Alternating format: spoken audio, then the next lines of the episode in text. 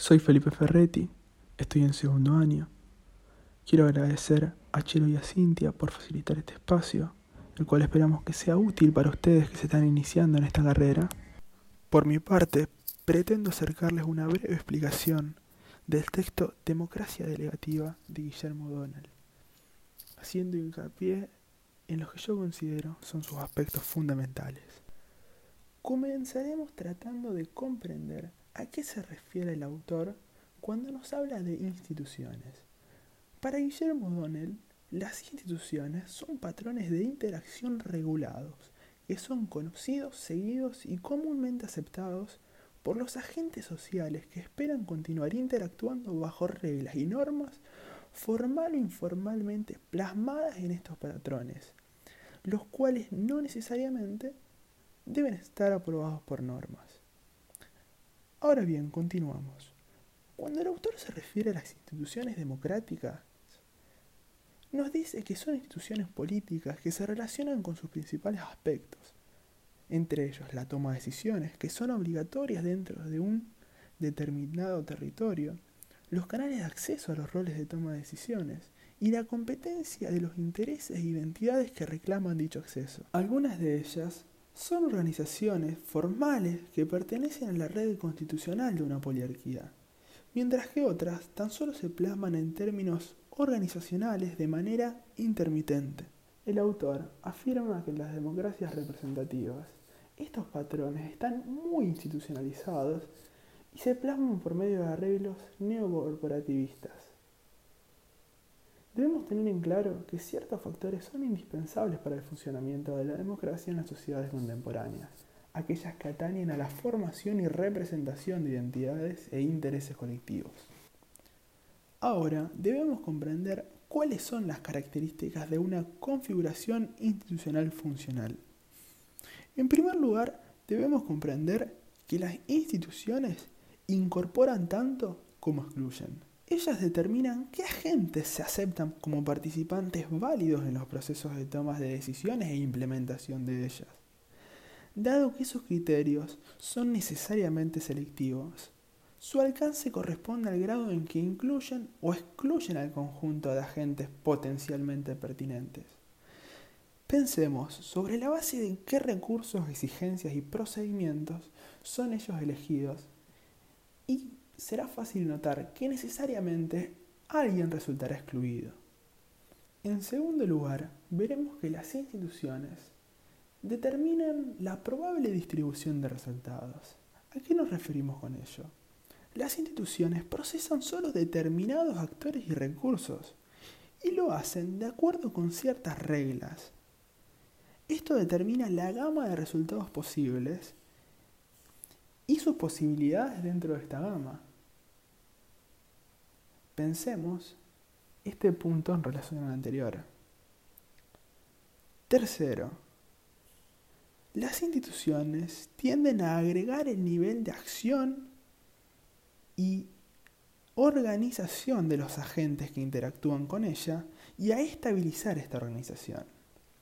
Las reglas establecidas por aquellas incluyen sobre las decisiones estrategias de los agentes de acuerdo con el nivel de agregación que sea más eficaz para ellas en términos de la probabilidad de resultados favorables, siendo este otro aspecto excluyente. El cuarto punto nos indica que las instituciones inducen modelos de representación. Por una parte, la representación implica el derecho reconocido de hablar en nombre de otros relevantes, y por otra la capacidad de producir el acuerdo de estos con los que el representante decide. En la medida que esta capacidad es demostrada y se respetan las reglas de juego, las instituciones y sus diversos representantes desarrollan un interés en la coexistencia mutua como agentes en interacción. En quinto lugar, las instituciones estabilizan a los agentes representantes y sus expectativas. Los líderes y representantes de ellas esperan comportamiento de un conjunto de actores con los que esperan encontrarse nuevamente en la próxima ronda de interacciones. Una organización formal es fuerte cuando está en equilibrio y a nadie le interesa cambiarla, salvo en materia incremental y fundamentalmente consensual. El sexto punto nos indica que las instituciones extienden los horizontes de tiempo de los actores, ya que se espera que éstas continúen en el futuro con el mismo conjunto de agentes, o hacen que cambien, pero de forma lenta y predecible. Esto sumado al control de los electores es el fundamento de la cooperación competitiva. Ahora que comprendemos a qué nos referimos cuando hablamos de instituciones, vemos que una democracia no institucionalizada se caracteriza por el alcance restringido, la debilidad y la baja intensidad de cualquiera que sean las instituciones políticas existentes en el lugar donde ellas funcionan.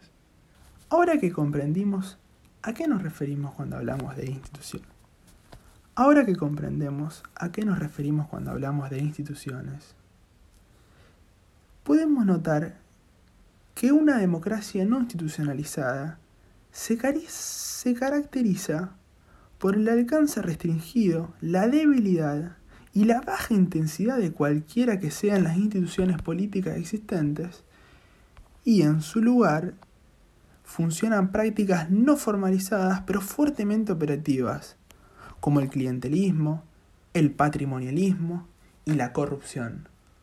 ¿A qué nos referimos con esto? En las democracias no institucionalizadas no notamos una fuerte presencia de instituciones democráticas, pero en su lugar existen otras que las suplen y cumplen su función, aunque no sean las esperadas.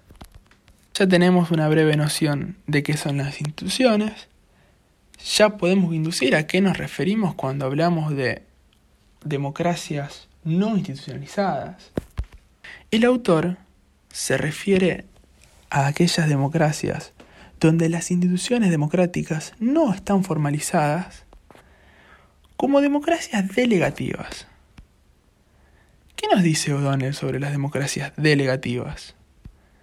Dice que éstas se basan en la premisa de que quien sea que gane una elección presidencial tendrá el derecho a gobernar como él considera apropiado, restringido solo por la dura realidad de las relaciones de poder existentes y por un periodo en funciones limitado constitucionalmente.